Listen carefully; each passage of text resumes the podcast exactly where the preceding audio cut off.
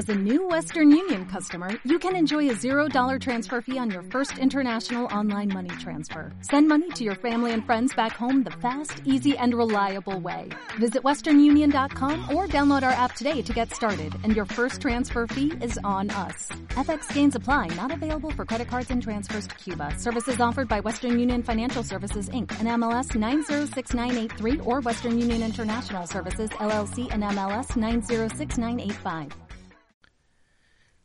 Curso de posgrado penal, unidad 4, procesal penal, disertante doctor Pablo Rossi, clase del 13 de agosto de 2022, primera parte.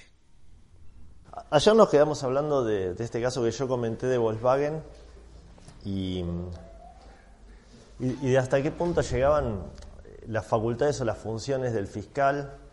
Eh, revisamos el artículo primero de la ley del Ministerio Público y de algún modo la conclusión es que la función o el rol del fiscal va mucho más allá de, de la persecución de los delitos o de, o de tratar de lograr la imposición de una pena, porque desde la perspectiva de la ley del Ministerio Público lo que tenemos es como un mandato mucho más amplio. Hola, buen día. Un mandato mucho más amplio en términos de resolución de conflictos, de paz social, de defensa de intereses eh, difusos de la comunidad.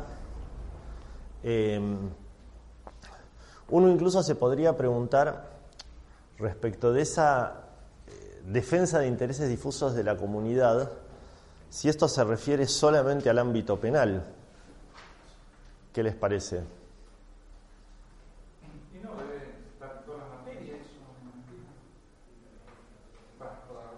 Digamos, yo como fiscal, ¿podría litigar en cuestiones no penales? Ah, no, no, por supuesto, pero va, yo digo, se puede referir todo el derecho. Pero, ¿No podría? ¿No podría? ¿Qué les parece? Claro, sí, puede ser sí, sí, sí, sí, sí, más vale. Por ejemplo, ¿puedo presentar un habeas corpus? Y podría... le- vamos a poner... el ejemplo va a ser un poco polémico, ¿no? Pero cuando arrancó la cuarentena, yo había evaluado, finalmente no lo hice, pero empecé a preparar un habeas corpus colectivo en relación a eh, los niños, niñas y adolescentes de mi distrito eh, por las restricciones a su escolaridad. ¿Podría presentar eso? cara, cara de... Finalmente no lo presenté porque me pareció que era inconducente. Este, pero, pero podría. Em, ¿Podría litigar en el ámbito civil? Ah, No sé cómo funciona acá. En, en provincia de Buenos Aires, de hecho, lo que nosotros tenemos que son las fiscalías generales o las fiscalías de cámaras, intervienen en cuestiones civiles. ¿Y ¿Acá pasa lo mismo? Sí, sí. Acá en Chubut también se, corren vistas desde los... Te corre en vista. Sí, Eso tiene un impacto muy sensible para las personas que concursan para ser fiscal general o fiscal de cámara, que es que una parte del, del examen, gracias, eh, una parte del examen que se toma en el Consejo de la Magistratura incluye cuestiones de derecho civil. Y aquí es donde todos los candidatos se quieren matar porque obviamente uno eh, hay que estudiar derecho civil. Este, bueno, a- la, la sensación que yo tengo es que desde, desde la perspectiva de esta defensa legítima de los intereses de la comunidad, la actuación es mucho más amplia. Y, el otro aspecto que, que yo quería traerles también es cómo juega esto en relación a qué quiere decir la acción y qué quiere decir la jurisdicción. Estas son dos definiciones clásicas de acción y jurisdicción. Y yo en esta definición de acción subrayé esto de peticionar ante la autoridad judicial.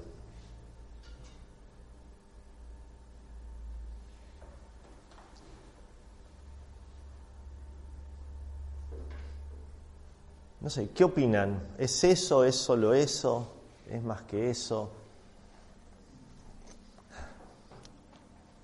estamos hablando recién, es más que porque no solamente judicial, este, ante petición ante las autoridades judiciales, podría ser un organismo administrativo, interés colectivo, PAN, qué sé yo, Mercedes, Sí, yo pienso, parecería que si uno toma una concepción clásica de acción vinculada solamente al proceso penal, uno dice, bueno, el fiscal ejerce la acción penal pública y además hace otras cosas. Y si uno toma un concepto más amplio de acción, ya el mismo concepto de acción podría abarcar otras cosas. Eh,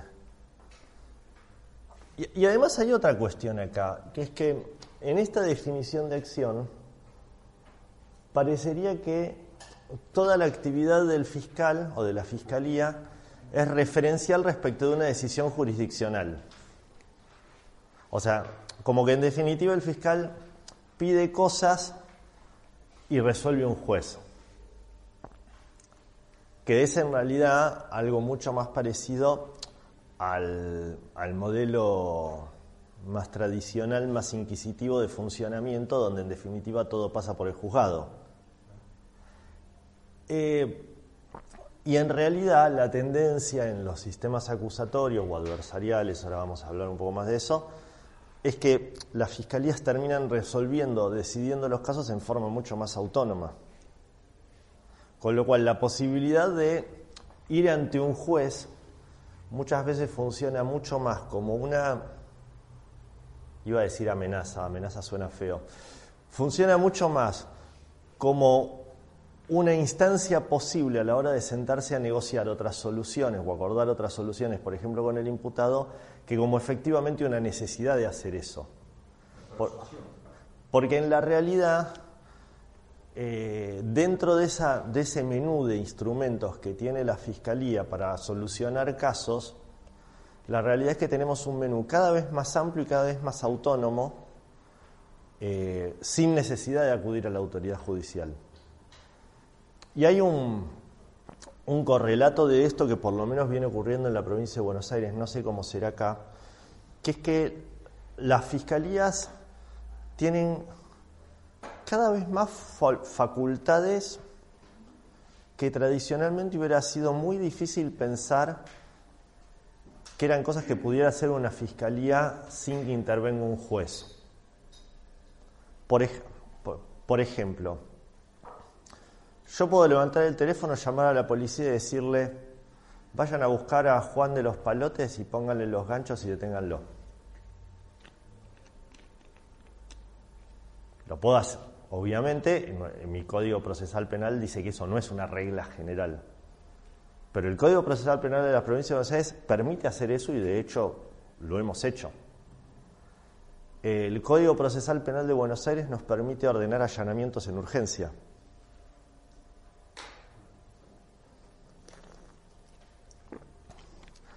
Cuando uno. El, el Código de Chubut permite a los fiscales allanar en urgencia. pueden hacer la supervisión hasta que salga la orden. Yo les cuento cómo funciona un allanamiento en urgencia en la provincia de Buenos Aires. De hecho, les cuento algo que ocurrió hace un mes. Estamos con un caso de... Bueno, es un caso que tuvo... Allá es un caso como muy fuerte, muy mediático, que es... eh, hay una chica que está desaparecida. Ah, Ah, sí. Hola, buen día, perdón. ¿Qué tal? Hay una chica que está desaparecida que se llama María Luján Barrios. Nosotros en realidad eh, la hipótesis de la fiscalía es que esto es un homicidio y de hecho hay una persona que está detenida con prisión preventiva por el homicidio de ella. Pero no hemos encontrado el cuerpo. De hecho, esto fue un,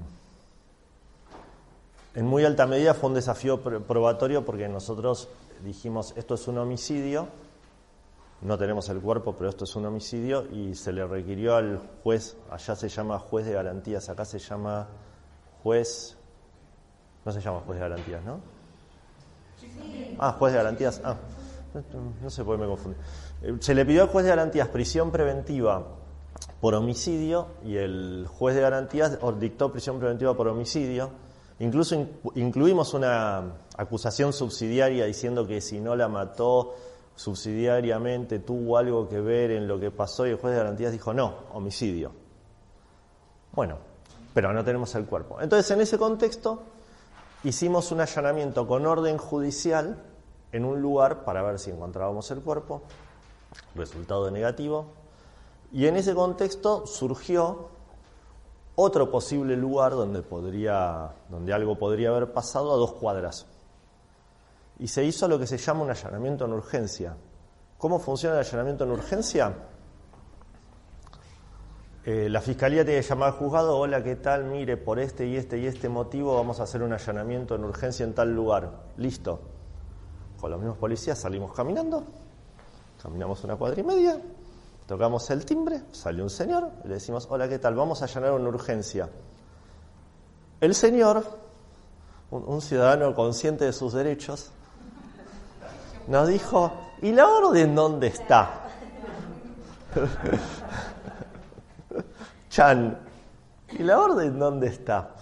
Y, y la policía le dijo, ¿ve ese tipo de ahí? Que ni siquiera está de traje. Ese es el fiscal y ordenó un allanamiento en urgencia, así que entramos. Así. Y eso después se escribe en un acta. Eh, para nosotros es una, es una posibilidad que nos ha ayudado a resolver muchísimos problemas. Uno de los problemas más No, pero digo, problemas en...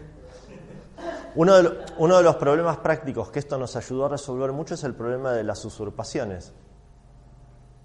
Cuando tenemos una situación de usurpación donde por distintos motivos uno puede saber rápidamente que hay una usurpación y que hay alguien que se metió mal en un lugar, podemos resolverlo mucho más rápidamente.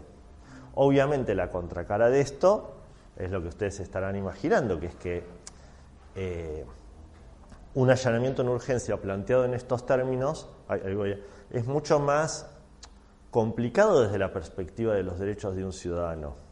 Sí, sí, No, quería preguntar, con el desconocimiento del Código de Buenos Aires, eh, ¿qué, o sea, tendría que solicitar sí o sí el juez, el, perdón, el fiscal, no, no necesariamente. Ah. Eh, otro es... un view o algo así? Eh, pasa frecuentemente llamado policial a las 3 de la mañana. Hubo un hecho así, así, así, así, y por tal y tal motivo creemos que el autor del hecho está en la casa ubicada tal. ¿Autoriza un allanamiento en urgencia? Sí, dígame 10 minutos, dígame la dirección exacta. ¿Mm? A ver, aguárdeme llamás al juzgado, vamos a hacer un allanamiento de urgencia, así, así, así, listo, me doy por notificado, llamás a la policía, vayan. ¿Lo pedís profundamente no? Tenés que hacer una, el, código obliga a hacer una comunicación al juzgado, no en el sentido que el juzgado lo autorice o no, ¿eh? El juzgado se entera. De hecho, esto de la comunicación al juzgado el código no dice para qué es, digámoslo así, pero yo creo que cumple un par de funciones. Una de las funciones es que el una vez que se produce el allanamiento, la Fiscalía tiene 48 horas, gracias, 48 horas para pedirle al juez que convalide o no ese allanamiento. O sea, el juez tiene que hacer un juicio de valor posterior respecto de la validez o no de ser. Pero el juicio de valor respecto de esa validez en la experiencia de la provincia de Buenos Aires, esto lo digo objetivamente, es un juicio de valor bastante diferente, mucho más generoso si se quiere, o mucho, más, eh, mucho menos estricto, que el juicio de valor que haría ese mismo juzgado si se le pidiera una orden de allanamiento previamente. ¿Por qué? Porque si, si uno le dice a un juzgado, por, déjeme allanar el domicilio tal, el juzgado recibe esa petición con toda la evidencia, primero que no es lo mismo hacer un contralor de evidencia en un expediente que hacer un contralor de evidencia telefónico. Primera definición. Segunda definición, eh, si yo le pido al juzgado un allanamiento y no hay una situación de mucha urgencia, perfectamente el juzgado puede decir, mire, Rosy, ¿sabe qué? Acláreme los puntos sabe y sé que no me cierra tal cosa y vuélvamelo a pedir. Eh, en una situación así, no. En una situación así es a todo o nada. Como que el allanamiento en se basa en, los, primero, en los fundamentos anteriores, de- en este caso que digo, ¿no? Los allanamientos sobre un allanamiento y donde de ahí en urgencia, o sea, cuando ustedes lo solicitan en algo sobre lo que se está realizando o, tratando de esclarecer ahí. Yo creo que Sí. esa sería más la... La- a ver, la, la idea del allanamiento en urgencia fiscal es eh, que hay una situación por la cual la demora que demandaría pedir la orden judicial formal impactaría negativamente.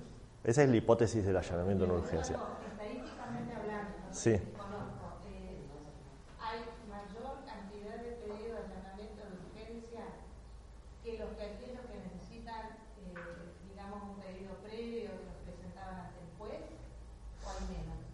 A ver, hay una realidad que es que como toda... fa- a ver, a partir del momento en que el Código Procesal Penal te abre una puerta, eh, y esto está hace...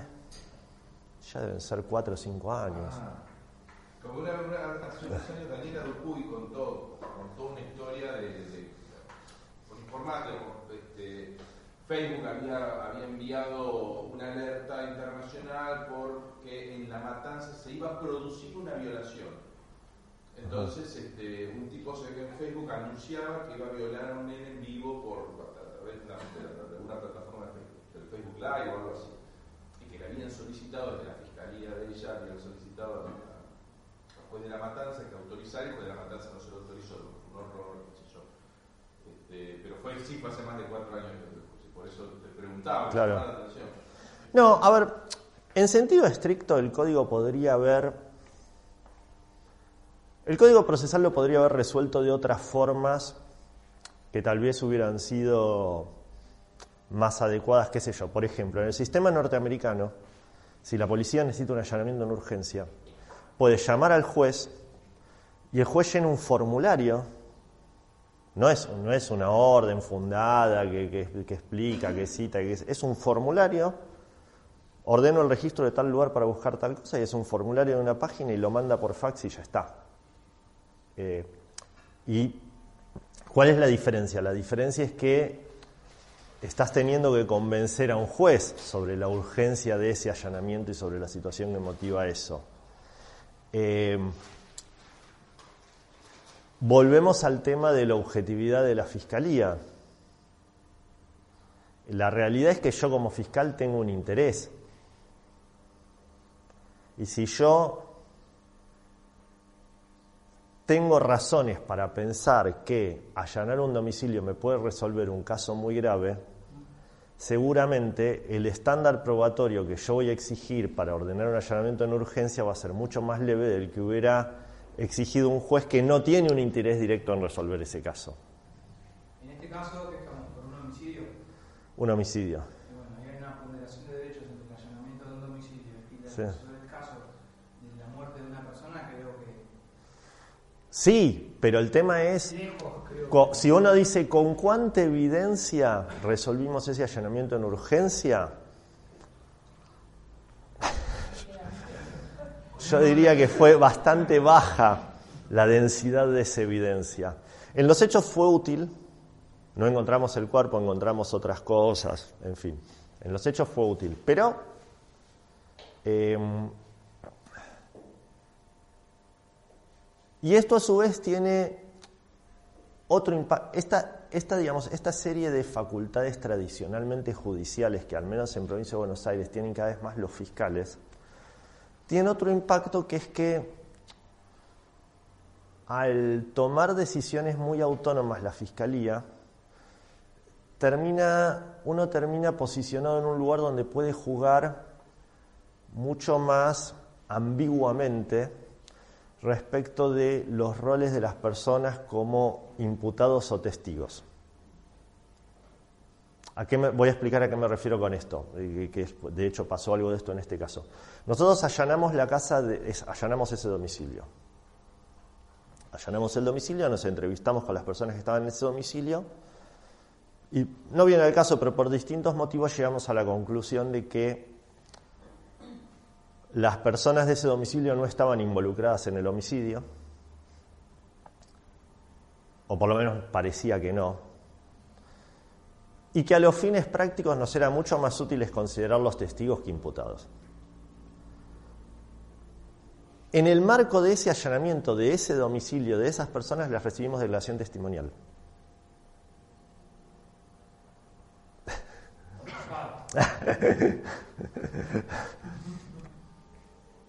si quieren agregarle una complejidad más, en el marco de ese allanamiento dispusimos el secuestro en urgencia del teléfono celular de una de esas personas a la cual le recibimos declaración testimonial. ¿Eh? Secuestro en urgencia porque además los fiscales podemos ordenar el secuestro en urgencia de cosas. Podemos, no solo podemos allanar en urgencia, podemos secuestrar cosas. Después, obviamente, necesitamos la convalidación judicial. Pero todos sabemos que acá hay una situación de hecho. ¿Puede pasar que un juez diga, señor fiscal, secuestró mal esto, devuélvalo? Puede pasar. ¿Ha ocurrido? Ha ocurrido. ¿Es frecuente? No es frecuente. No es frecuente. Eh, con lo cual... Y, perdón, Sí. además, todo lo que también derive de ese allanamiento que el juez, digamos, no consideró queda fuera de- Bueno, de- de hay una, causa. hay una complejidad adicional con esto del allanamiento en urgencia. Eh, institución que quiero aclarar que yo defiendo a los fines prácticos porque nos ayuda muchísimo a hacer nuestro trabajo, pero que implica un alto grado de confianza en el fiscal. pero hay una complejidad más, que es que uno de los aspectos que yo creo que es centrales de la garantía de la inviolabilidad del domicilio es que todo allanamiento tiene que tener una determinación muy precisa de aquello que está yendo a buscar. Porque si, por ejemplo, a mí el juez de garantías me da una, una orden de allanamiento y me dice, vaya, va- allá en este lugar para ver si ahí está el cuerpo de Juana. Yo no puedo revisar las carpetas de, la casa. Porque si reviso las carpetas de la casa, estoy excediendo el marco de la orden. Y de hecho yo considero que si yo reviso las carpetas de la casa y me encuentro con, no sé, 50 mil dólares falsificados, ese secuestro en urgencia sería nulo porque yo excedí el marco de la orden porque no hay ninguna forma de que yo pueda encontrar un cadáver en una carpeta. Ahora, si se dispone un allanamiento en urgencia, lo cierto es que la determinación precisa de qué fui a buscar no se escribe antes de entrar a la casa del ciudadano, sino que se escribe después. ¿Y entra con testigos o no? Con testigos, sí, sí, es como si fuera un allanamiento, es como un allanamiento judicial, pero sin orden. Detalle. sin la orden en ese momento. Ahí hay una,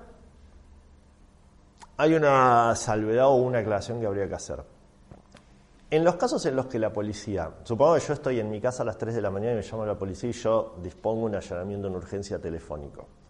Hay un par de recaudos que se suelen tomar. Hay un recaudo que yo por lo menos empecé a tomar y que me ha sido muy, muy útil en mi trabajo, que es que yo todas las conversaciones con la policía las grabo.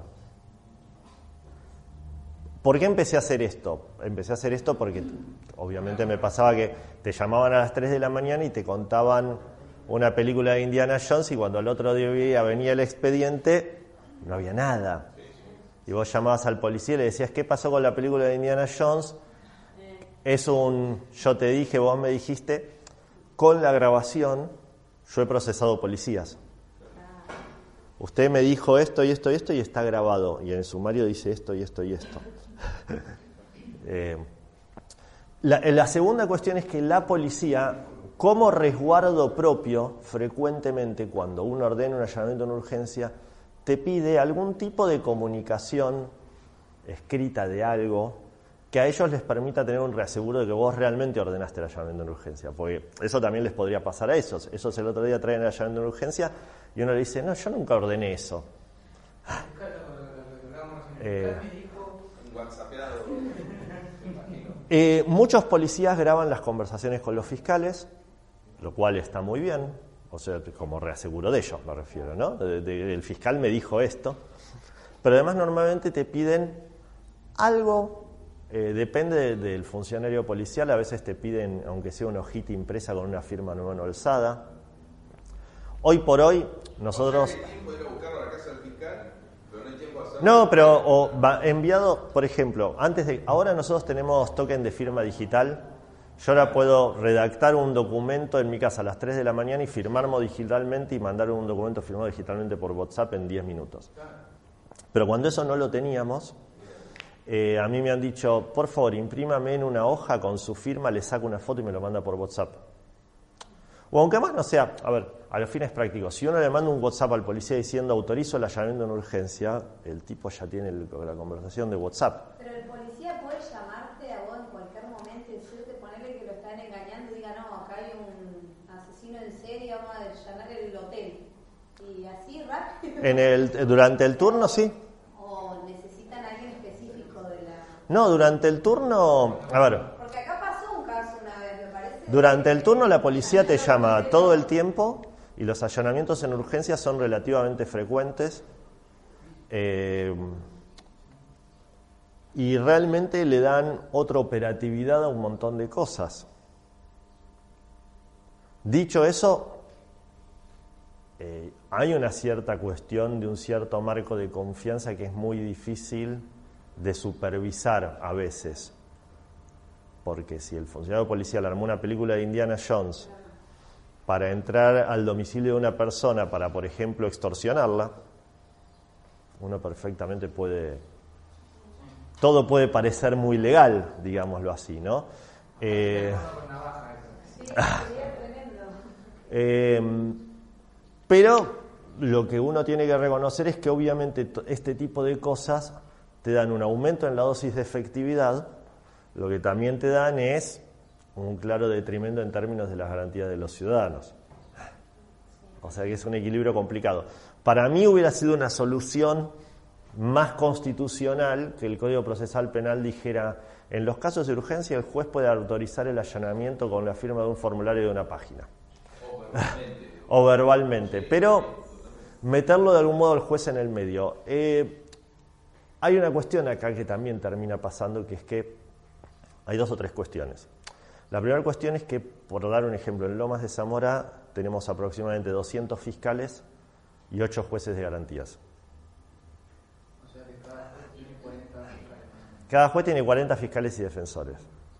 Eh, un juez de garantías en Lomas de Zamora en este momento es una persona que, no sé cómo sobrevive, digámoslo así. Están pasados de estrés, este, no tienen ninguna posibilidad, digamos, son jueces de garantías que tienen un amplio equipo de trabajo, pero que en la realidad dependen totalmente de, de- de la confianza en las Pero no personas, en su equipo de trabajo. No, no hacen juicio. No hacen juicio, pero Es toda instrucción. Claro, claro, es todo instrucción, pero hacen todas las audiencias de flagrancia claro, sí. y, digamos, un juez de garantías típicamente en Lomas de Zamora por ahí se pasa toda la mañana entre audiencias de flagrancia y audiencias de cámara Gesell.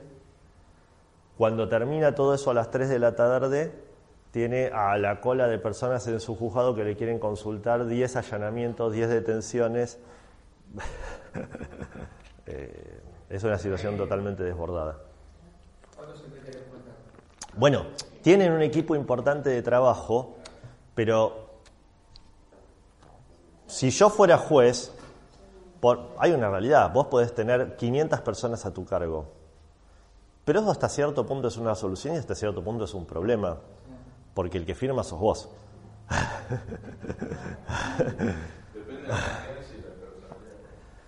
Y no, no, no es tan fácil el tema de, de los equipos de trabajo, ¿no? Pero bueno. Em, entonces, yo traigo a colación todo esto porque digo, esta definición tradicional de acción es una definición que la tendencia en los códigos procesales argentinos es darle cada vez más facultades autónomas a la Fiscalía.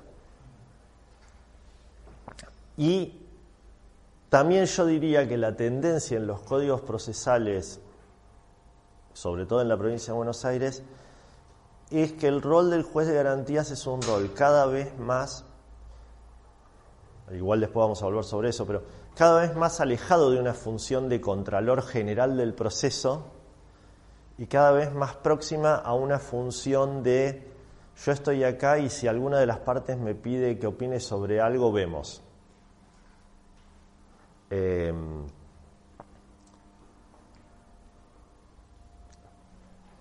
y esta a su vez es una definición eh, clásica de jurisdicción.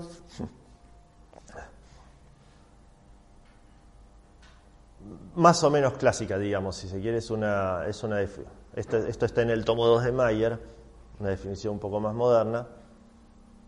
Pero fíjense que en esta definición de jurisdicción seguimos con, con esta cuestión de que en definitiva la consecuencia jurídica es una pena o una medida de seguridad. Y esto lo, traigo a colación porque así como la tendencia desde la perspectiva de la Fiscalía es a un ámbito de juego que va mucho más allá de la pena, yo no sé cuánto tiempo falta para que las normas de fondo a su vez le brinden a los jueces una batería de cuestiones que van más allá de la pena. Digo, hoy por hoy tenés, no sé, la probation, tenés este tipo de cosas, pero yo no sé si tarde o temprano uno no va a tener algún artículo del Código Penal que diga algo así como, qué sé yo, el juez con acuerdo de las partes podrá resolver eh, órdenes judiciales alternativas a la pena que podrán incluir eh, la asignación de la propiedad de determinadas cosas a determinadas personas. Digo, ¿no? Eh, así como la Fiscalía cada vez tiene un ámbito de juego más abierto en cuanto a decisiones y facultades y posibilidades, tarde o temprano yo no sé si la tendencia no va a ser que los jueces también vayan por ese camino. No, para vos no. Eh,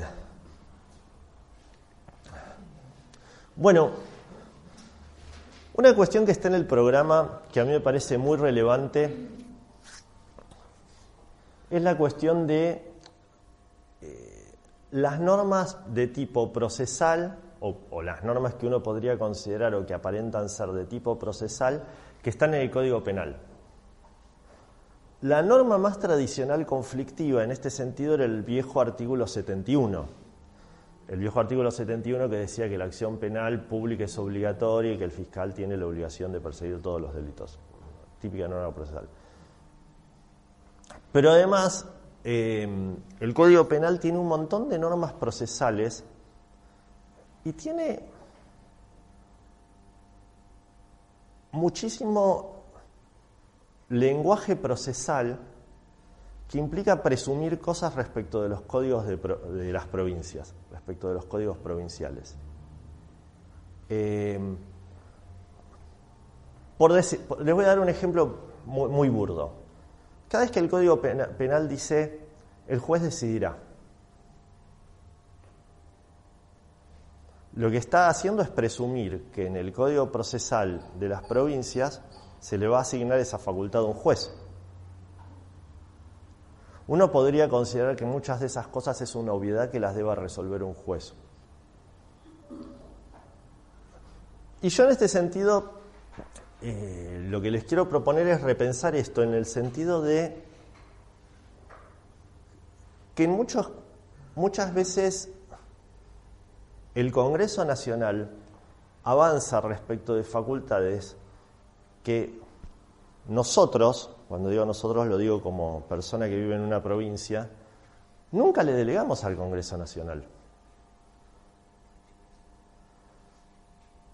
Nuestra constitución dice que nosotros podemos hacer con nuestras normas procesales lo que se nos dé la gana. Uno podría decir, bueno, siempre que no vulnere garantías constitucionales. Sí, está bien. Pero dicho eso, nosotros podemos organizar el proceso penal como queramos Y esto para mí eh, es, muy, es muy importante por varios motivos. Eh, no, yo digo la Constitución. Pero la Corte hoy está. No, la Corte, a ver, que empezó a hacer. Mire, usted no, pero. Mire que la, la Constitución dice: esto no lo pueden hacer. sí. Eh, Últimamente, con varias cosas, lo han hecho acá, lo han hecho en Neuquén. La Corte forma parte de una estructura de poder del Poder Judicial eh, donde uno en un mismo órgano tiene concentrados un, un montón de poder. Y esto, esto, ojo, no, sin hacer juicio de valor respecto de sus integrantes, sé que seguramente son personas con las mejores intenciones y que lo, lo que es evidente es que saben más de derecho que yo. Pero es un organismo que concentra muchísimo poder y que define, eh, digámoslo así, su propio horizonte de poder. Eh, define qué es federal y qué es provincial, define en qué cosas interviene y en qué cosas no interviene. Pero, digamos, más allá de lo que diga la Corte, yo lo que digo es, nuestra Constitución, nuestra Constitución, es muy clara. Conservamos todo el poder no delegado al gobierno federal. Y lo único que le delegamos al gobierno federal es el dictado del Código Penal. Nos regimos por nuestras propias instituciones locales. Si, nuestros representantes, si los representantes de Chubut o la provincia de Buenos Aires, en su Congreso Provincial se quieren sentar a discutir un código procesal, pueden discutirlo en los términos que quieran y el único límite es las garantías de los ciudadanos. Entonces, eh, digo, a mí me parece importante tomarnos en serio eh, este espacio de libertad, porque en definitiva lo que termina pasando en el código, en el Congreso Nacional, es que los representantes de tu provincia, para discutir, no sé, el ejercicio de la acción en el Código Penal, se tienen que poner de acuerdo con el representante de Tierra del Fuego, con el representante de Salta, que merecen todo mi respeto, pero que tienen otros problemas, otra geografía, otras dificultades y otras cuestiones en mente. Y justamente cuando, cuando se sancionó la Constitución, nuestros representantes no quisieran eso. Quisieron que cada provincia pudiera regir sus normas procesales como quisiera. Y ahí está toda esta discusión de, bueno, ¿cuál es eh, cuál es el límite entre lo penal y lo procesal? que es la discusión por la cual se discutía muchísimo acerca del artículo 71, hasta qué punto el artículo 71 era inconstitucional o hasta qué punto los códigos procesales eh, de las provincias tenían normas inconstitucionales cuando dictaban normas sobre el principio de oportunidad, por ejemplo, que chocaran con el Código Penal de la Nación, o cuando dictamos normas sobre suspensión de juicio a prueba, o cuando dictamos normas sobre juicio abreviado, qué sé yo. Eh, yo, eh, desde, desde, mi perspectiva, pero bueno, esa es una opinión personal, eh, yo creo que ya de movida fue un error de nuestros representantes en su momento haber delegado el Código Penal. Porque eso implica asumir que los problemas y, el tipo de respuesta punitiva que se, que se plantea respecto de esos problemas y el calibre de la respuesta punitiva eh, debería ser lo mismo en Salta y en Tierra del Fuego. Y eso no tiene sentido, digamos, es una concepción de igualdad bastante discutible porque implica igualdad en condiciones, en circunstancias totalmente desiguales. Eh, y de hecho hay normas en el Código Penal que cuando se han discutido, por ejemplo, eh, en las normas, en el artículo 119, cuando se discutía en términos de edad, se discutía en términos de no, bueno, pero en tal provincia tal cosa. Eh, bueno, esta es la visión de Zaffaroni respecto de este problema, pero yo en, este sentido simplemente lo que quisiera marcar es, no nos acostumbremos a que el, el- el Código Penal nos diga el juez, porque si yo quiero en mi provincia, eso lo hace un jurado.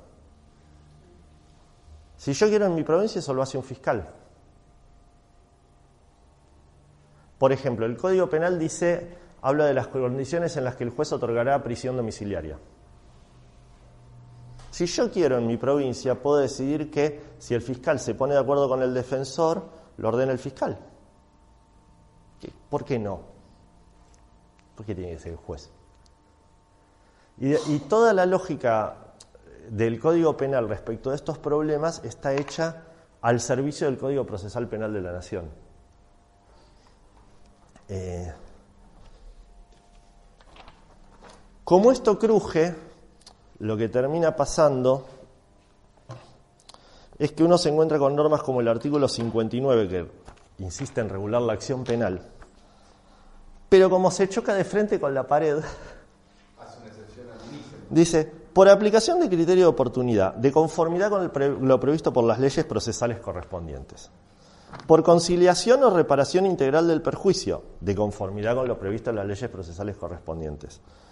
Por el cumplimiento de las condiciones establecidas en, la suspensión del proceso a prueba, de conformidad con lo previsto en las leyes procesales pro- correspondientes. Pregunta entonces, ¿no era más razonable derogar el 59 y que yo haga lo que quiera en mi ley procesal?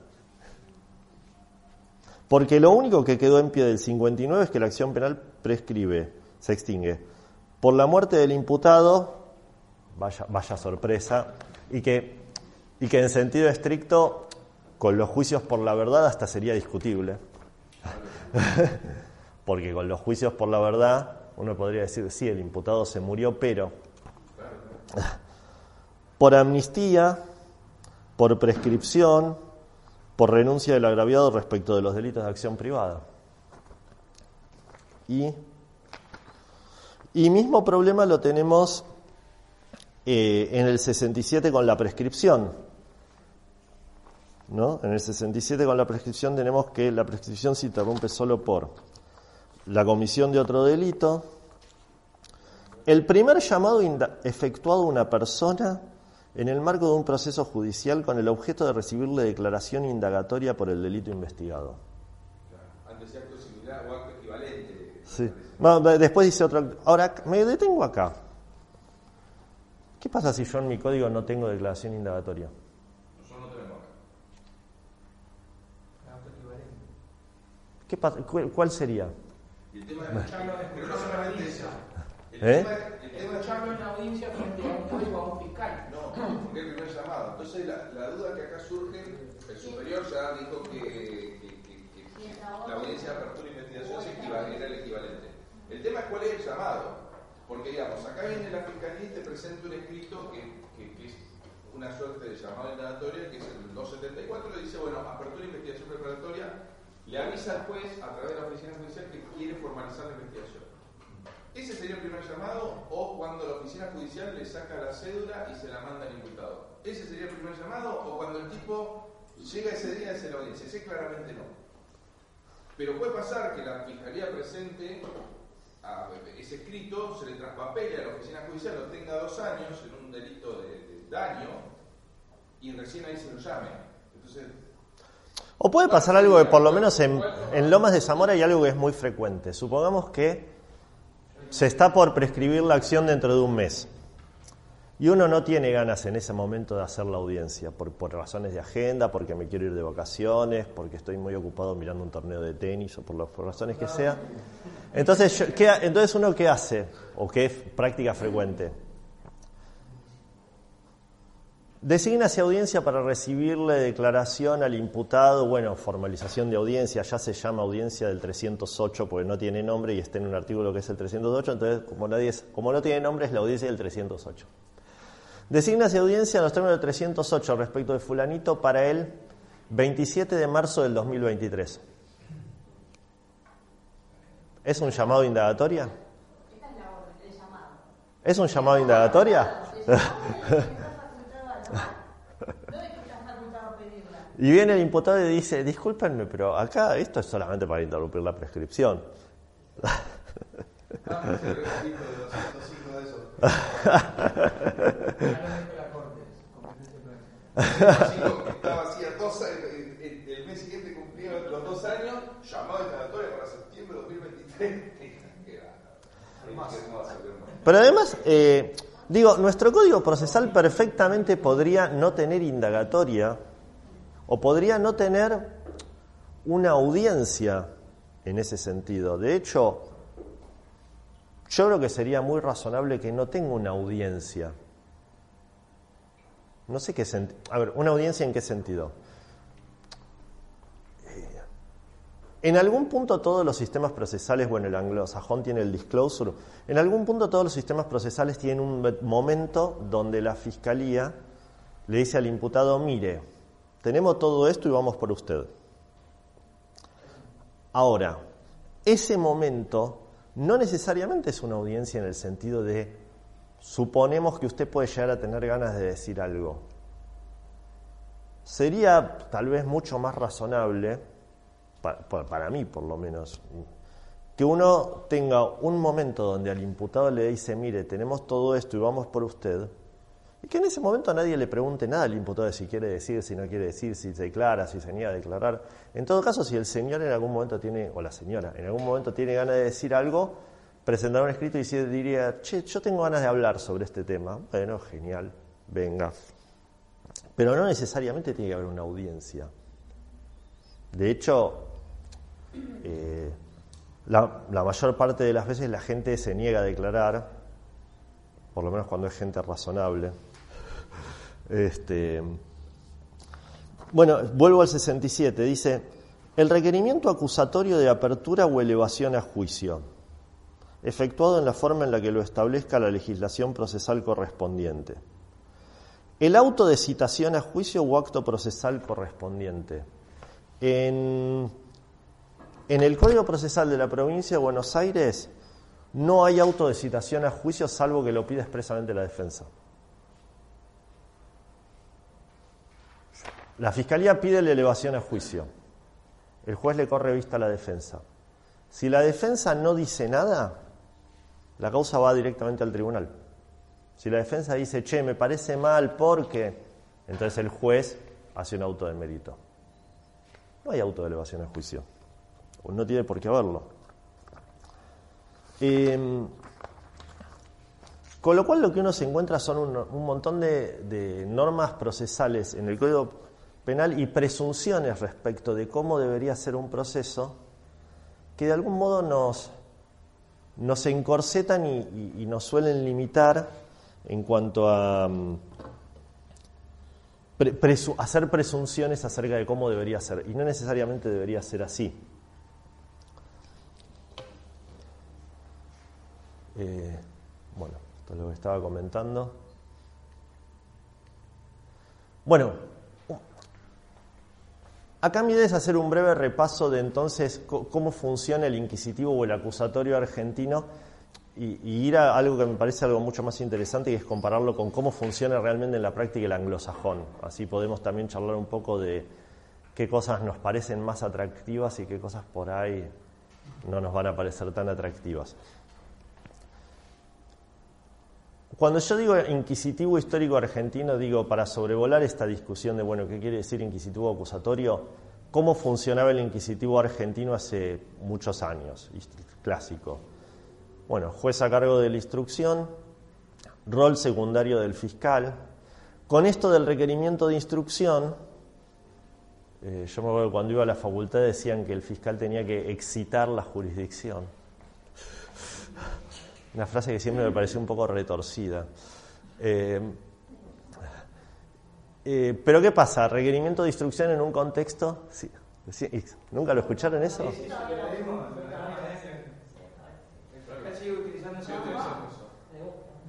Suena muy turbio. 69 años fiscal, entonces. ¿Cuánto? 72 años. El modelo es hace. hace- hace copy pega. Ah, no, eso dice el, el juzgado que vuestra señoría preside. Me pone, yo digo, mire, hace 14 años que no existe el juzgado. Le pongo la, cuando no.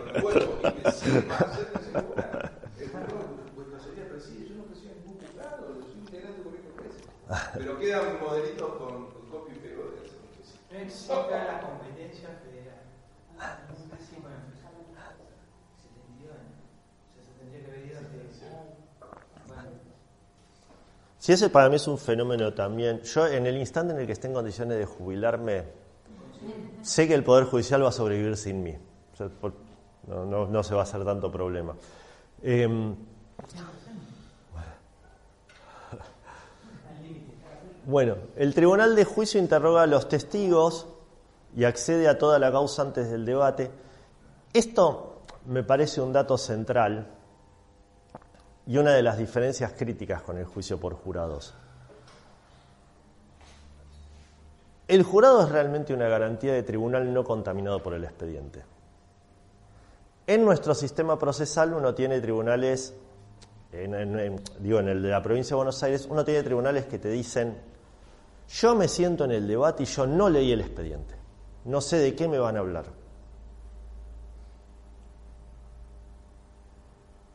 Supongamos que le creo.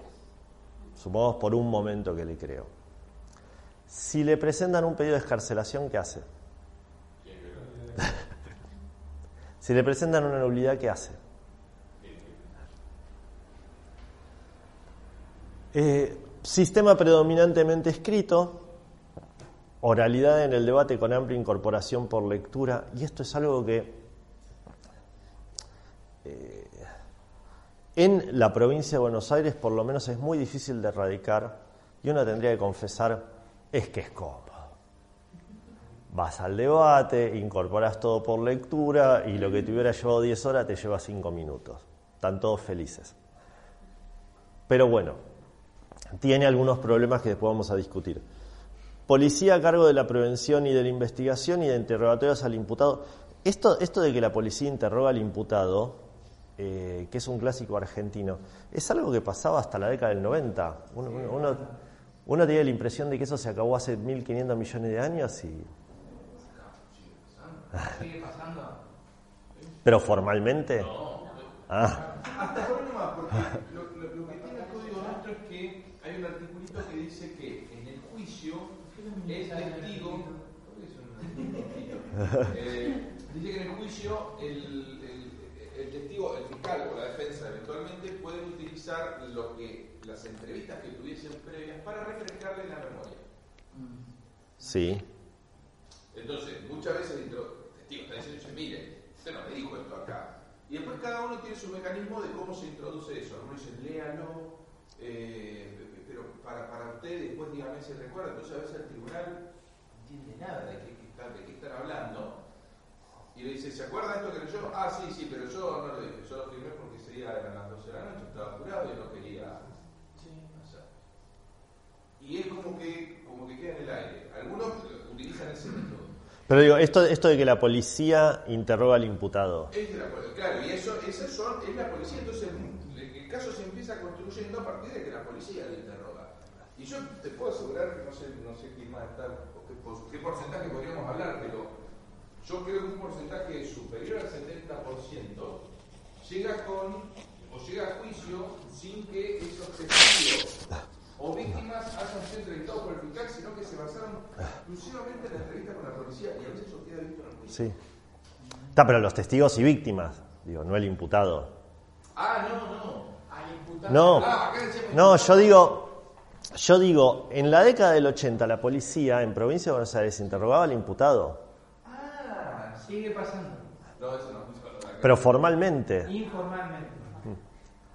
Eh. preguntaron. Bueno, ahí hay una cuestión que, eh,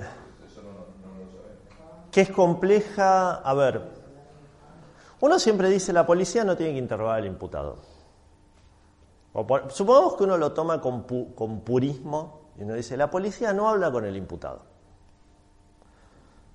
Ok, ahí está el, oficial Gómez en un control vehicular. Nosotros en, provincia de Buenos Aires se les dice operativo imagen. La misma policía les dice operativo imagen, porque dicen que es para que, para que parezca que estamos haciendo algo. Se llaman, se llaman operativo imagen. Eh, entonces, estar en un control vehicular, eh, a mí me parece que está bueno que sean conscientes de esto, pues, es un avance importante. Están ahí en un operativo vehicular y, frenan un auto y resulta que el auto tiene pedido de secuestro activo. Y el oficial Gómez dice, bueno, yo no, no puedo hablar con este señor. ¿Qué hago? Me lo llevo detenido y no puedo hablar con el señor.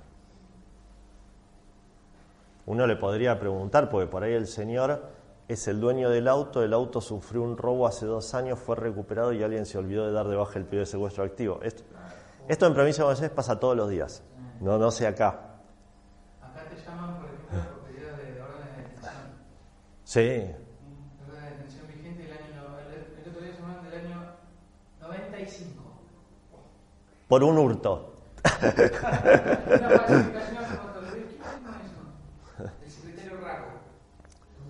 este tipo de cosas.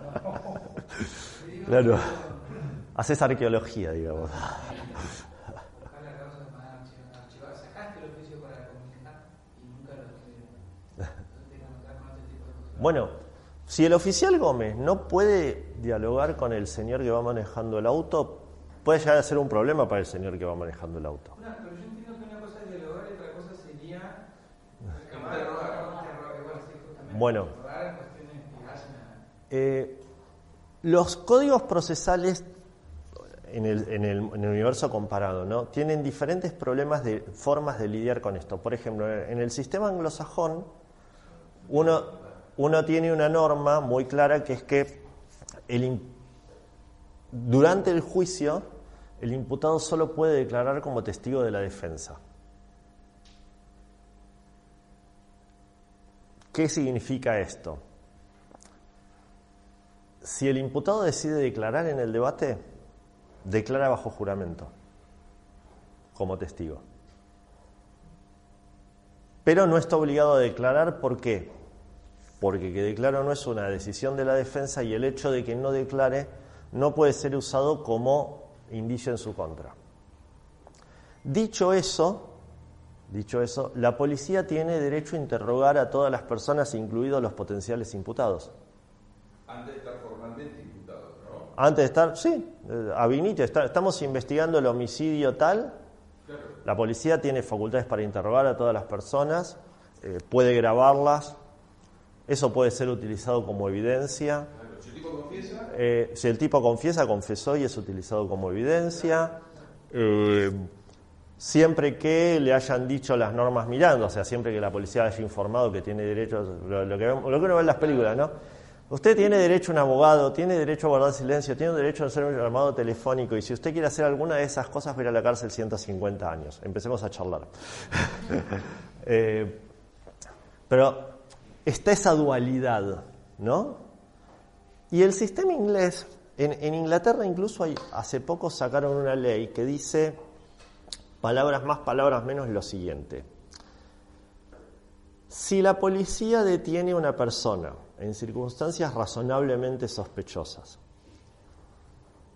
que hacen razonable que la policía le pida una explicación respecto de esas circunstancias, y en ese momento la persona no aporta una explicación razonable respecto de esas circunstancias, el hecho de que la persona no haya dado una explicación razonable respecto de esas circunstancias podrá ser valorada por el jurado para hacer las inferencias de esa omisión que les parezca.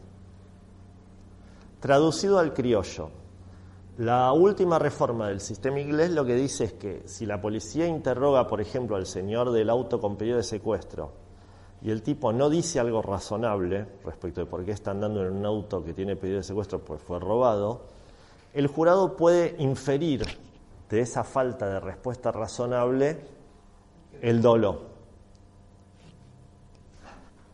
que sabía que estaba manejando un auto robado. Eh, es un problema, pero bueno, eh, lo, lo que para mí en este punto está claro es que es muy difícil, o digamos, es una ficción regular esto simplemente diciendo, bueno, la policía no habla con el imputado. Eso sería una regulación de una ficción, porque objetivamente hay circunstancias donde hasta es razonable que dialogues. El problema es qué haces con eso, ¿no? Eh, bueno, juicio a cargo de jueces técnicos no jurados y nulidades de carácter predominantemente formal. ¿A qué me refiero con predominantemente formal? A que la discusión sobre nulidades tiene más que ver con el cumplimiento de formas del código procesal que con que efectivamente hayas lesionado o no garantías del imputado como ser el ámbito de la intimidad. ¿Qué pasa en el sistema adversarial inglés? Etapa preliminar. Bueno, acá hay una, una cuestión con esto de cuando uno habla del acusatorio. En Inglaterra, hasta hace un tiempo no había fiscales. La policía cuando necesitaba que un fiscal lleve un caso eh, ante un caso en juicio, eh, contrataba un abogado para que haga el caso. Con esto, y esto que quiero, con esto que quiero significar, que en sentido estricto, lo adversarial no tiene tanto que ver con que vos tengas fiscales o que vos tengas un cuerpo de fiscales. Bueno, interrogatorio del imputado a cargo de la policía. Y esto, esto además en el sistema anglosajón considerarían muy loco que un fiscal se ponga a interrogar a un imputado, porque consideran que la policía es el, el cuerpo técnico que, que, está realmente formado para interrogar a un imputado. O sea, para ellos el policía es un profesional que es el tipo que sabe cómo manejar un interrogatorio de un imputado. Entonces lo tiene que hacer él, que es el que está investigando además. Eh, no hay un juez penal de control de la investigación. La, la policía está investigando, no sé, a ver si en este barrio fulanito vende crack. No hay un IPP presentado en un juzgado. No hay un IPP que, exista en el sistema de un juzgado. Si vos le preguntás a un juez, che, este, la policía está investigando a ver si en tal lugar venden crack, el juez te va a decir, no tengo ni la más remota idea. Bueno, pero fíjate en el sistema informático. ¿Qué querés que me fije? Yo no lo tengo a eso, no lo sé. Eso lo tiene la policía.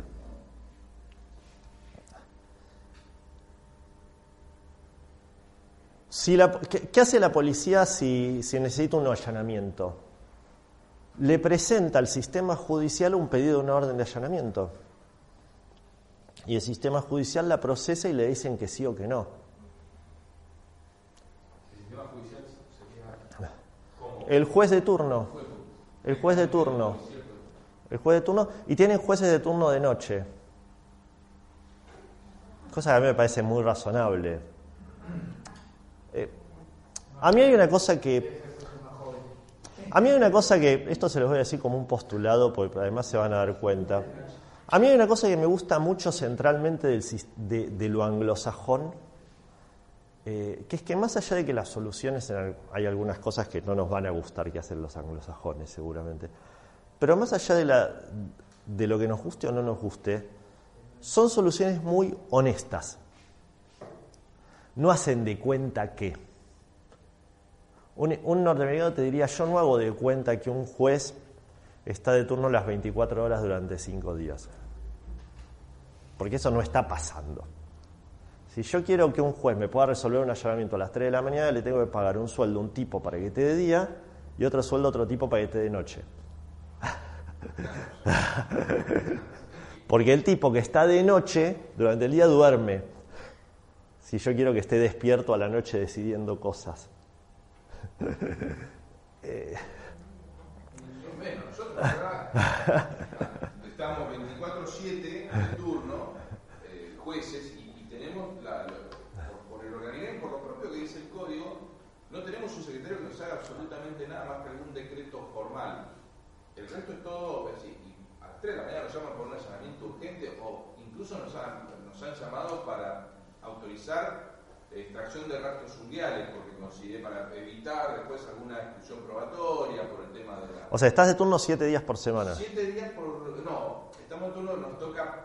Es una vez un, un juez cada vez, una, siete días de martes Sí, pero estás siete días corrido. Exacto, siete días corridos. Y, Y- hacemos los controles de... Y en esos siete días corrido, ¿cada cuánto tiempo te suena el teléfono?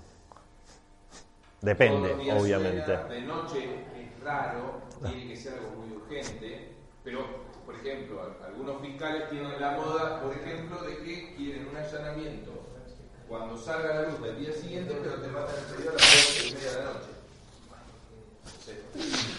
O te levantás a las 5 para hacer, para escribirlo, o lo, lo largas ahí. Y, y al menos nosotros acá tenemos que con el allanamiento hay distintos criterios, pero eh, en realidad la- sacamos la yo, al menos yo lo, que- lo que hago es sacar la orden directamente, la orden valorada con motivación la saco ahí. Algunos hacen un oficio y más tarde sacan la orden. Y por ejemplo, otra circunscripción tiene un sello. Entonces el, el fiscal presenta el allanamiento y con el sellito le ponen, no, no sé qué el sello, pero decir los motivos, los fundamentos son varios, ponen el sello, pero sí, Ah, a cualquier hora para cosa.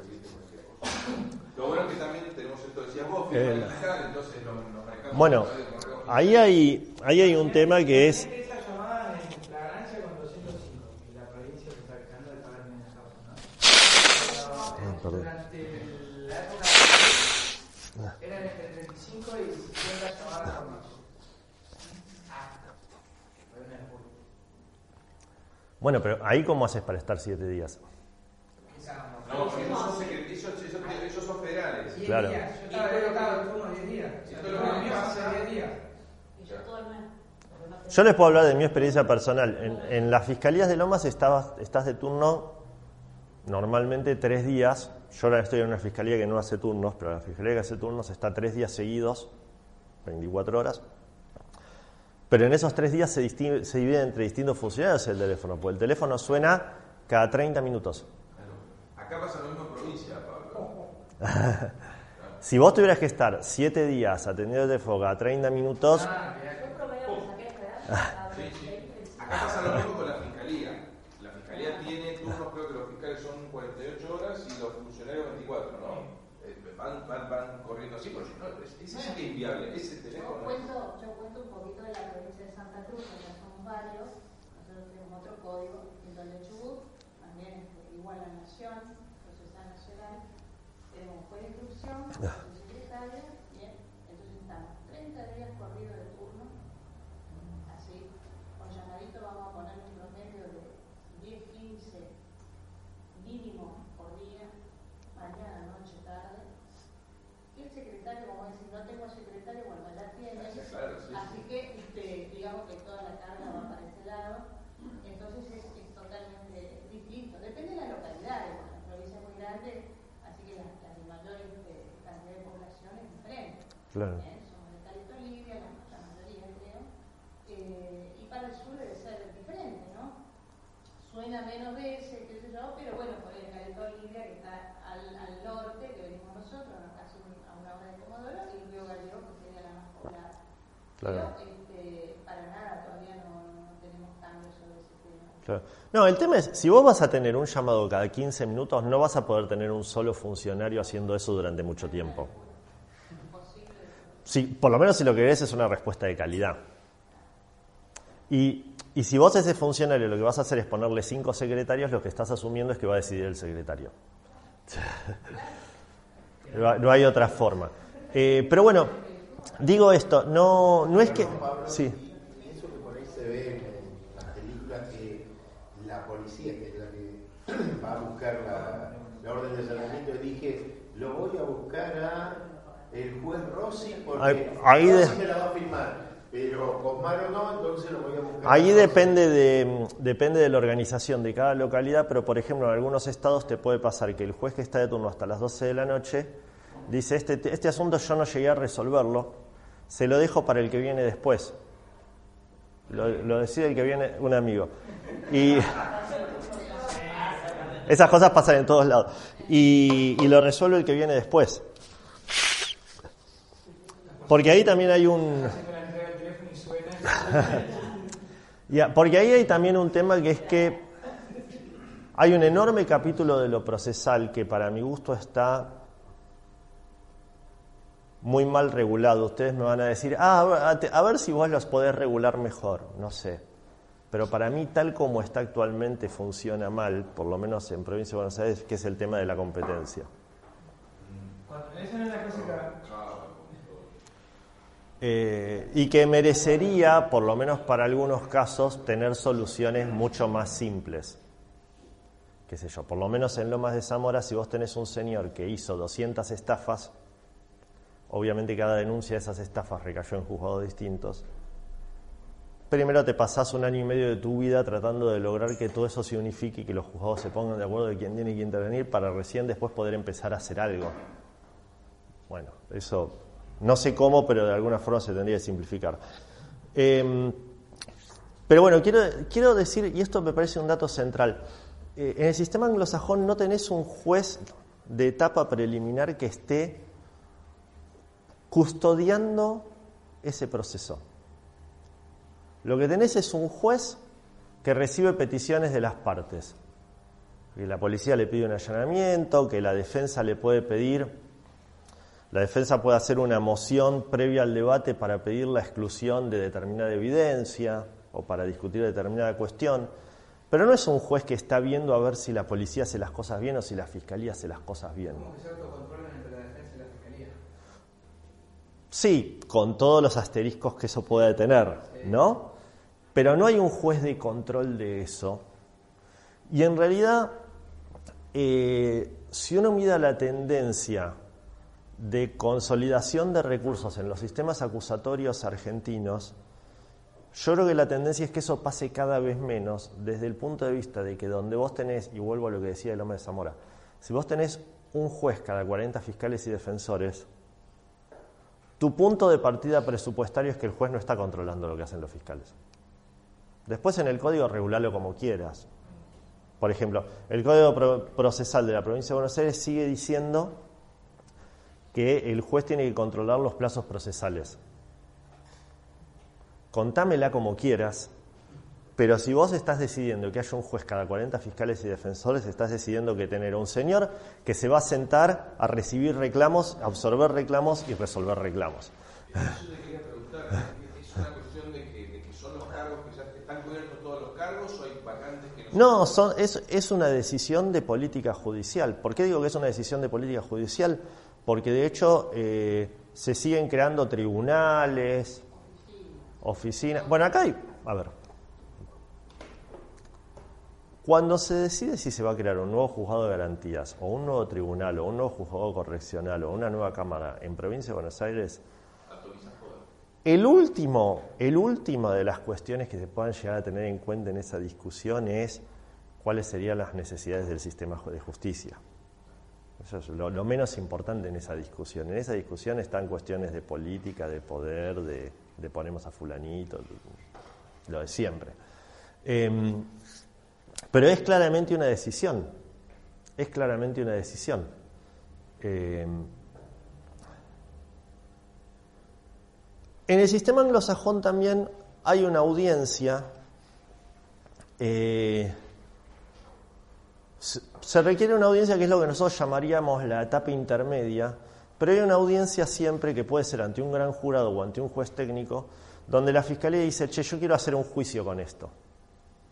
Y ya sea el gran jurado o el juez técnico tienen que decidir si se va a hacer un juicio con eso o no.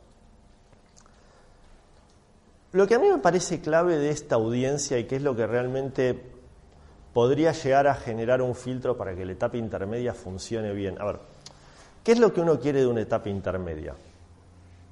¿Qué les parece? Eh, debería ser que, reunir evidencia, prueba, evidencia para en prueba por ambas partes. Claro, pero digo, tomándolo como que uno tiene. No, no, no, Había tiza por acá, no estoy loco. A la derecha, ¿eh? A la derecha. Ah, acá. Si uno lo toma como Etapa preliminar o de investigación, etapa intermedia, juicio, ejecución, ¿no? Entonces digo, uno en la etapa preliminar junto a toda la prueba. la fiscalía. De la etapa intermedia, ¿qué esperás? ¿Qué tendría que pasar ahí? Se puede ejercer derecho de defensa, creo yo.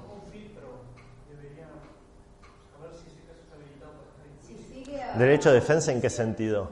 De que, de que el imputado va a tener conocimiento de qué reunió la fiscalía y a partir de entonces, formalmente imputado y conociendo las evidencias que tiene, ofrecer él su prueba para evitar llegar a juicio. Creo que ese sería el, el objetivo de la etapa. O controlar la prueba que, se, que, que no se pueda reproducir. O, Claro. Yo, yo creo que esta etapa intermedia, un rol, tiene un par de roles centrales.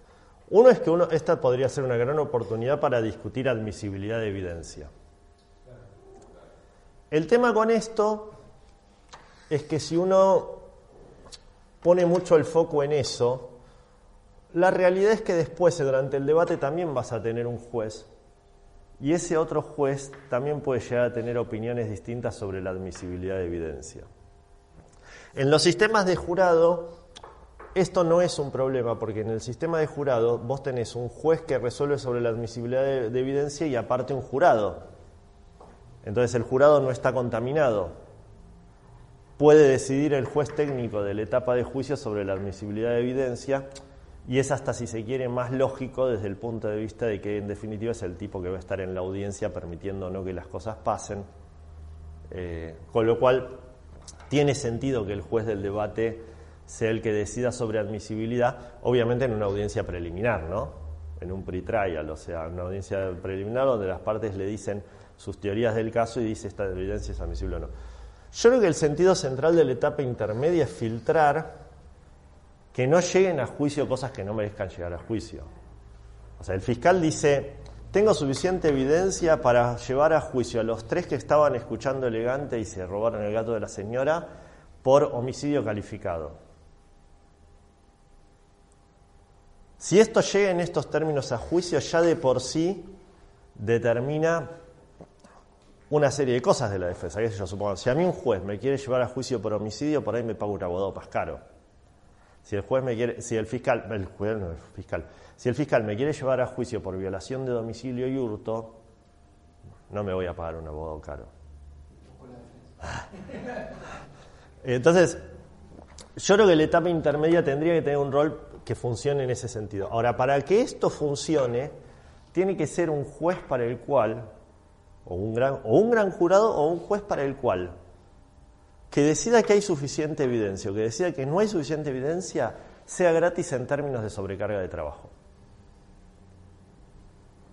Le hace, no un juez que si dice que hay suficiente se saque el problema de encima. ¿Por qué digo esto? Porque en el sistema procesal de provincia de Buenos Aires el que decide si hay suficiente evidencia para que el caso pase a juicio es el juez de la etapa preliminar. Y ese juez tiene un interés muy concreto, que es que eso se vaya de una maldita vez de la etapa preliminar. Con lo cual, para el juez es muy importante que esto se vaya a juicio de una buena vez. Pues se va otro lado. Cuando nosotros antes teníamos un sistema donde el fiscal tenías un fiscal de instrucción y uno de juicio. Seguía esa misma dinámica. El fiscal de instrucción que quería que todo vaya a juicio y que sea problema de otro. Total es otro. Eh, acá es un mismo fiscal, en Chubut un mismo fiscal hace instrucción y juicio.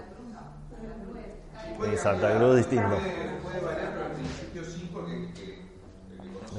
Claro. Salvo que pase alguna cosa extraña. Eh,